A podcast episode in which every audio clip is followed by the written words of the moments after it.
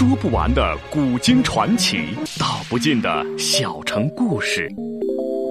有声的阅读，无限的感动。小说联播，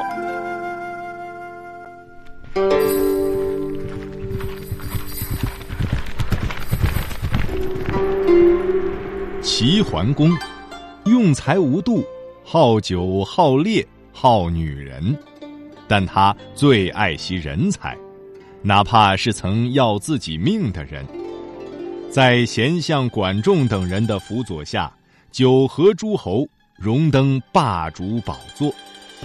请听秦俊的长篇系列历史小说《春秋五霸之齐桓公》，由时代播讲。野菊者，相见一女子也。确切的讲，是宁弃情人。宁弃家贫，无钱读书。十二岁那年，左邻刘大麻子聘一塾师，教他的儿子赖娃读书。那书堂与他家仅一墙之隔，宁弃便在墙上打了一个洞眼，偷偷跟着读书。三年之后，竟能吟起诗来。忽一日，熟师的老情人赠了他一只木瓜，熟师爱不释手，要他的弟子以木瓜为题写诗一首，实现三日。刘大麻子虽说不算太富，田地也有两千多亩，壮马一匹，剑骡七头，牛三十多头，羊一百多只。其子大小也算一个纨绔子弟，懂什么鸟诗啊？过了三天，不说诗，连顺口溜也没溜出一句。熟师恼了，让他伸开手掌，狠狠的打了他三戒尺，戒之道：“明天若是还做不出来，再加三戒尺。莫说再增一日，就是再增十日，赖娃也是做不出来，少不得又挨了六戒尺。不，不止六戒尺，第三天便是十二戒尺，把赖娃的手也给打肿了，连书简都拿不住。赖娃赖。”心肠不赖，家里给他零食从不独吞，往往拿出来一些分给左邻右舍的小朋友品尝。宁气第一次吃梨是赖娃给的，还有那杏、柿子和桃。宁气没有少吃赖娃的东西，他见赖娃挨打，甚为心疼，便将诗做好，趁赖娃放学的机会偷偷塞给了赖娃。赖娃交卷了，熟诗也很满意，越读越爱，忍不住高声朗诵起来。木瓜，投我以木瓜，报之以琼琚，非报也，永以为好也；投我以木桃，报之以琼瑶，非报也，永以为好也；投我以木李，报之以琼酒，非报也，无以为好也。事后仔细一想，凭赖娃那点能耐，他能做出这么好的诗吗？不能，绝对不能！莫不是有人代笔？谁给他代笔呢？这么大一个村镇，数来数去，识字的不超过二十人，会作诗的更是了若晨星。是李清玉吧？李清玉做的诗，自己拜读过，色调哪有这么明快，感情也没这么真挚热烈。那么就是王有聪了。王有聪上了十年私塾，经常吟个小诗，拿腔作势。自语诗圣，可这时感情真挚，流露自然，无矫饰之态，且又运用重章叠句，一唱三叹，余意袅袅，做不来。王友聪再学十年也做不来这事，不是王友聪，那会是谁呢？他想得头疼，也没有把这个人给想出来。俚语有谚：要知山中事，须问打柴人。要想找出代笔人，非找赖娃不可。他一连逼了赖娃三天，赖娃终于把幕后人供出来了。他有些不信，他不相信没有讲过一天熟堂的毛孩子做出这么好的事，于是便把宁气招到书堂问道：“这木瓜是你做的吗？”宁气怯怯的望着熟师，不敢回话。赖娃在一边说道：“气娃，你就如实说了吧，我都招认了。”宁气这才诺声回道。是学生做的，熟师和言说道：“既然你会作诗，不妨再做一首。”宁气道：“以什么为题呢？”熟师略一思索道：“就以‘君子于义’，也就是‘征人不归’为题。”宁气道：“先生所说的征人是指征战的人而言吧？熟师轻轻点了点头。宁气默想片刻，又朝院中望去，只见夕阳西下，奴仆们赶着羊自墓地归来，鸡鸭也开始归期了。他长长的出了一口气，随口诵道：“君子于义，征人不归；君子于义，不知其妻，何至哉？鸡妻干食。日之夕矣，羊牛下来，君子于义。”如之何勿思？君子于义，不日不月，何其有活？积息于节，日之夕矣，牛羊下阔。君子于义，苟无饥渴。熟师积案说道：“好，吟得好啊！这才叫诗。他所描绘的，看似一幅田园牧归的寻常小景，而天边落日，地上牛羊鸡豚皆有归期。”唯独征人不归，对比映衬之下，征夫倚门望归，怅然凄切的殷殷深情，异常真切感人呐。故虽为寻常小景，匹夫口声，却换得有情人之共鸣。好诗，好诗也，庶子可教啊！说到“庶子可教”四个字，当即缄口，向宁气问道：“你是子何人呐？”宁气怯声回道：“出自您老人家。”熟师一脸惊愕的点着自己的鼻尖道：“出自我。”宁气郑重的点了点头。熟师伸手向宁气额头摸去：“你没发烧啊？你既然没有发烧，咋净说些胡话呢？”宁气走到熟师身后，三下五去二，将一块砖抽了下来。熟师恍然大悟，一脸惊喜道。庶子有心，有心矣；庶子可教，可教矣。用手抹撒着宁气头顶，一脸慈祥的问道：“你想跟我读书吗？”他怕宁气不懂，又补充了一句：“啊，就坐在这书堂里读。”宁气轻叹一声道：“想想的发疯，就是教不起束修。”熟师道：“你尽管来学，我不要你的束修。”宁气唧唧爱爱道：“您这一头好说，赖娃他爹那一头不知会不会答应。”赖娃独自读书，甚感孤独，不时向他爹哼唧，想找一个人陪读。他爹不愿意给陪读人出钱，这事搁置下来。如今见宁气想来读书，先生又愿意教，当即说道：“我爹的事包在我身上。”几经磋商，宁气以负责为刘大麻子清扫院子的代价，进了刘大麻子家的塾堂。这一读便是三年，学问大进。那诗作的愈发好了，还有一些诗作传到魏都朝歌。四刘大麻子辞掉书诗的时候，他已经长成一个彪形大汉。某一日，他去猴山踏青，与野菊相遇。野菊长他两岁，就住在镇子的西头。十四五岁时，已出落得如花似玉，只因父死无钱殡葬，嫁给了正东正大屠户的傻儿子俊清。那俊清又长野菊两岁，十七八岁了，还不知道干那事。野菊也不想和他干那事，故而嫁过来四五年了，还是一个处女之身。野菊心中有白马王子，这个王子便是宁气。虽说同住一镇，苦于没有机会。后山之友给了他一个机会，他便将侍女支开，将宁气要到一个山洞里，成就了好事。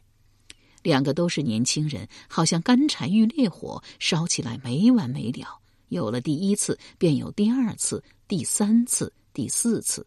当他们第十八次幽会的时候，被人撞见，密告了郑大屠户。按照当地习俗，男女有奸就要被装进麻袋，乱棍打死。野菊劝宁气出逃，宁气不干，说要逃，咱俩一块儿逃。野菊苦笑一声道：“我逃得了吗？我这肚中的孩子，怕是该有十个月了吧？说不定这一两天就要生了。”宁气摸着野菊的肚子说道。你不逃，咱就一块儿死。还有这个未出生的孩子。野菊道：“孩子，你放心，正大屠户三代单传，他不会把孩子怎么样的。倒是你逃命要紧。凭你的才华，只要逃到了朝歌，还怕混不上一个一官半职吗？只要有了官职和地位，咱就不用怕正大屠户了，咱还可以名正言顺的结为夫妻。宁气终于被说服了，他一步一回头，逃离家乡，来到朝歌，噩耗接踵而来。野菊死了，野菊的孩子还没有生下来，便被活活打死了。继之又有传闻，郑大屠户进都来了，他是为宁气而来，扬言要砍下宁气的头做尿罐。宁气不是打不过他，这事传出去丢人，所以选择一走了之。他先来到宋国，宋国有一表姐，吉怜宁气，将他收留。谁知表姐夫是个势利眼儿，见宁气身无分文，冷言恶语，敲碗击钵。宁气实在住不下去，收拾行囊准备离去。表姐见他执意要去，一边抹眼泪，一边把些破旧的衣服并几个粗树硬饼塞进了宁气行囊之中。表姐夫自内宫出差回来，知宁气要走，拉过宁气行囊道：“表弟要走，我替你收拾行囊。”一边去一边去抖行囊，表姐实在看不下去，大声斥道：“行囊我已代替收拾了，休要操心了。”一边说一边拽过行囊还给宁气。宁气背了行囊，凄凄惨惨上了路。出城前行不到十里，有一条大河拦住了去路，正要呼船夫渡河。表姐夫率领三个大汉骑马追了过来：“站住！你给我站住！”宁气不得不站了下来，表姐夫并三个大汉滚鞍下马，将宁气围在河心。表姐夫率先指责道：“你这贼人，我好酒好食待你，你何故偷我家金甲？”宁气便道：“谁偷你的金甲了？你不要满口胡说！”表姐夫抬手给宁气一个耳光：“你敢骂我，打死你这个贱人坯子！”说着又是一拳。宁气欲待还手，三个大汉一哄而上，对着他拳打脚踢。有道是好汉难抵四拳，眨眼之间，他被打得头破血流。表姐夫怕打出人命来，喝令住手，把宁气的行囊抢在手中，兜底儿一清，破衣旧帽、粗薯饼子并简书撒了一地。宁气大声问道：“可有你的金甲？”表姐夫挥拳说道。你再乱嚷，看我不揍扁你！说毕，翻身上马，带着三个大汉绝尘而去。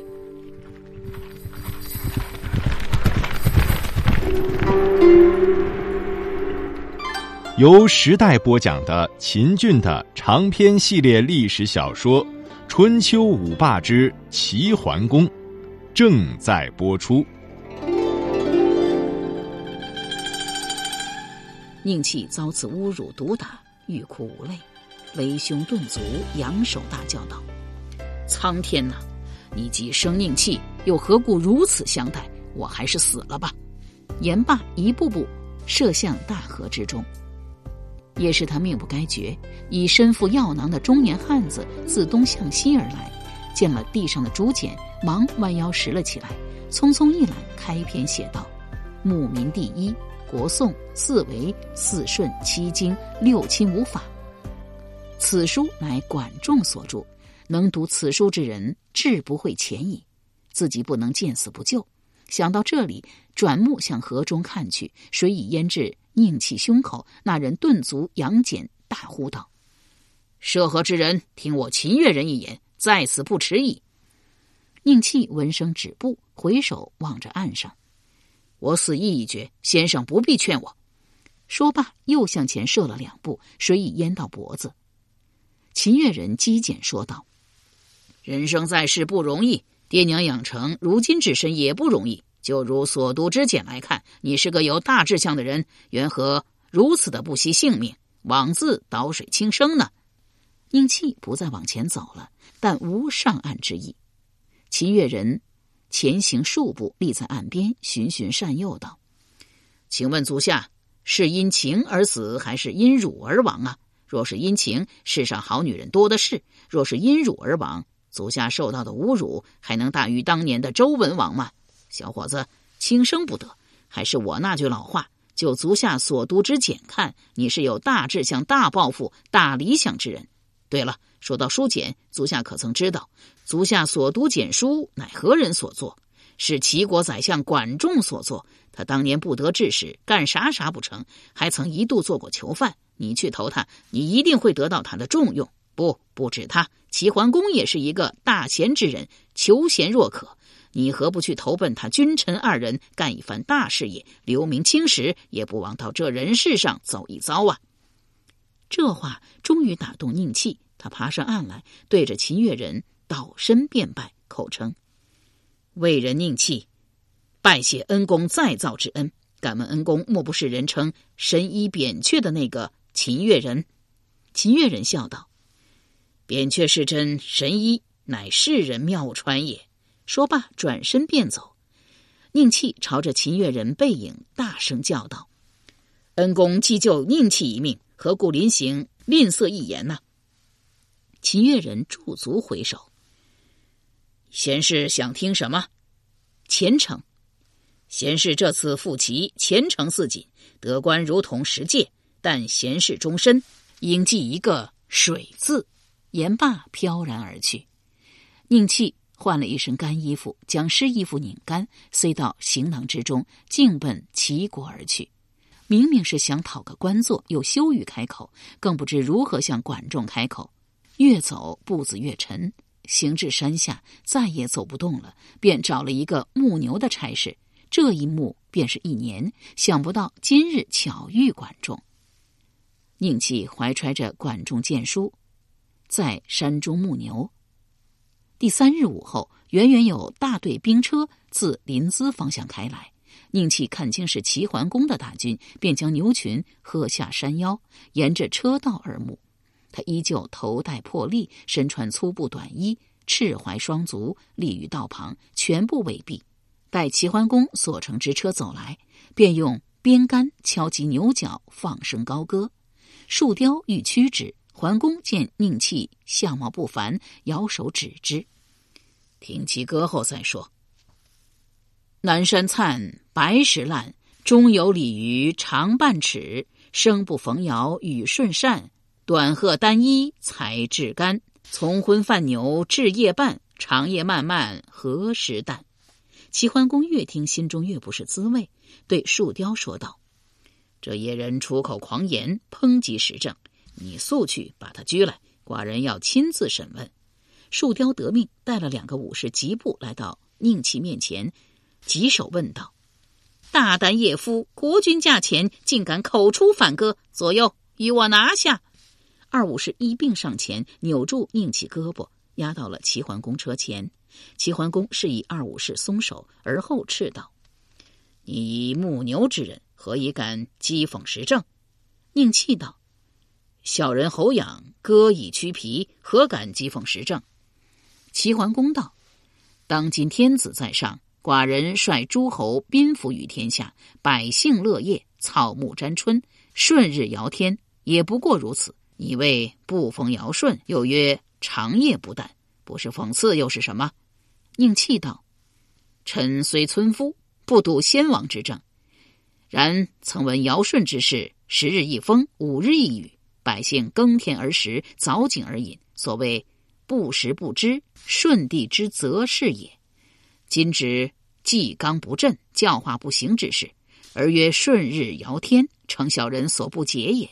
且又闻尧舜之事，正百官而诸侯服，去四凶而天下安，不言而信，不怒而威。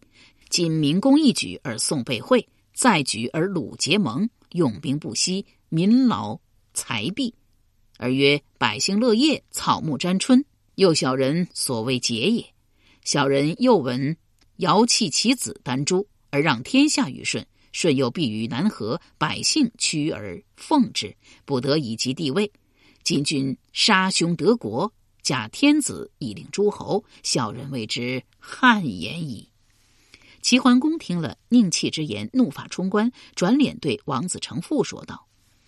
匹夫满嘴喷粪，就地斩了！王子成父伸手揪过宁气，交与武士捆绑，按跪于地。他枪啷一声，拔剑在手，对宁气喝道：“灾祸无门，庸人自招！你死之后，莫要怨天尤人，要怨就怨你自己。你下辈子托生时，最好带个牛龙嘴，免得出言招祸。说毕，挥剑做砍人状。王子成父所以这么一做，非要把宁气吓得屁滚尿流，叩头求饶不可。他错了。宁气面对死亡毫无惧色，反而仰天长叹道：“劫杀龙鹏，骤杀比干，今宁气。”与之为三矣。王子成父一脚将宁气踢翻，骂道：“匹夫死在眼前，尚且张狂！你又何能竟敢自诩龙鹏第三？”骂罢，挥剑欲砍。是时，公孙袭鹏亦在齐桓公车侧，忙呼道：“慢！”王子成父抽肩回道：“大司行，这是什么意思？”公孙袭鹏道。将军且慢行行，我有话要对主公说。说毕，把脸转向齐桓公道：“臣查此人正义凛然，临死不惧，非一般匹夫可比。主公一向惜才礼士，臣请主公法外开恩，免其一死。”经席鹏这么一劝，齐桓公怒气顿解，对席鹏说道：“轻言甚是，寡人以轻之言，赦他不死。”席鹏谢过齐桓公，亲解宁气之父，劝道：“主公叫你不死，你可快快上前谢恩。”宁气随席鹏来到车前，抱拳一拱，说：“野夫谢主公不杀之恩。”齐桓公拈胡大笑道：“寡人聊以世子，子承家事，吾谢也。”宁弃自怀中取出一剪，双手捧过头顶。跪成齐桓公道：“宰相有简，臣请主公阅之。”树雕接简，递与齐桓公。桓公展而阅之。齐桓公读罢管仲谏书，又是后悔又是庆幸，亲自下车扶起宁气，嗔道：“贤士既有重负谏书，何不早些呈于寡人呢？”宁气道：“臣闻古人言，贤君择人为左，贤臣。”亦择主而辅。君如恶直好愚，以怒色加臣，臣宁死，必不出相国之书矣。齐桓公大喜，鼓掌赞道：“卿真乃直臣也！寡人得卿，胜得十成啊！卿请于后车乘之。”是晚休军，桓公命举火，所衣冠甚急。树雕问道：“主公夜所衣冠，未封宁弃乎？”齐桓公道：“然。”树雕又道：“此地距魏国不远，主公何不遣人去魏国访查宁弃品行，知其果贤，封之未为晚矣。”齐桓公道：“此人阔达之才，不拘小节，恐其在位或有细过，访得其过，加封他则不好看；放弃了，又觉可惜呀。”树雕不敢再言，忙寻来衣冠，交给齐桓公。齐桓公召集随军之文武大臣，就灯烛之下拜宁戚为大夫，使与管仲同参国政。宁气改换衣冠，谢恩而去。齐桓公得了宁气，心中高兴，行军速度也为之加快，不几日便抵达宋国。管仲先期已达，已与周天子使臣善灭。陈宣公、楚旧、曹庄公、舍孤的兵马汇合一处，等待齐桓公。当晚，齐桓公于大帐之中设宴，招待善灭及陈、曹二国君主，并商议征讨宋国之事。酒至半酣，齐桓公停商说道：“寡人不才，奉天子之命伐宋，集三国之众与天子之兵，压于宋境。据敌人所报，宋国已出倾国之兵。”不知倾国之兵，连老少妇幼亦披甲之歌与我抗争，届时必有一场恶战。寡人请诸位谋一良策，一举破宋。众人闻之，沉默不语。管仲一目宁气，只见他神态安然，成足在胸，便道：“宁大夫胸中莫非已有破城之策？”